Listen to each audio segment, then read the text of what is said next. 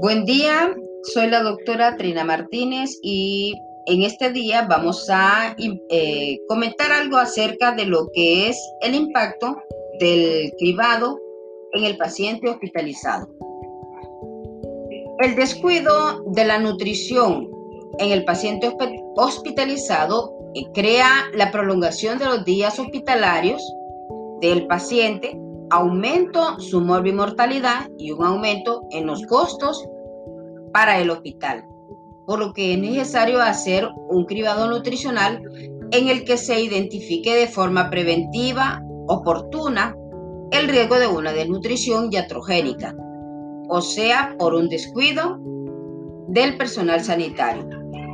Hoy en día aún es un tema que se halla en discusión y muy poca aceptación y responsabilidad por parte de todo el personal sanitario, creando un aumento en los reingresos, un aumento en la mortalidad, un alto impacto económico y esta falta de prevención crea un cuadro de desnutrición hospitalaria bastante frecuente y que pudiera detectarse de forma temprana a partir de un cribado nutricional como primer paso para su abordaje. ¿Qué aspectos a nosotros nos impiden poder realizar un cribado nutricional? Pues tenemos eh, una serie de, situaciones que se presentan, ¿verdad? Una de ellas es el área administrativa que no provee eh, los recursos necesarios.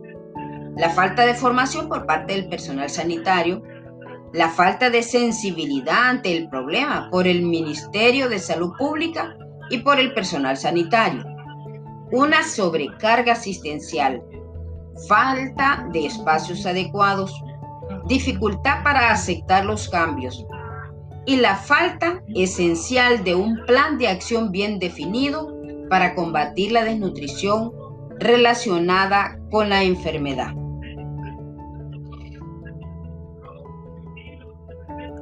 Aspectos a considerar para usar un determinado cribado. ¿Qué pudiéramos decir a nosotros que fuera tan importante para poder realizar un cribado?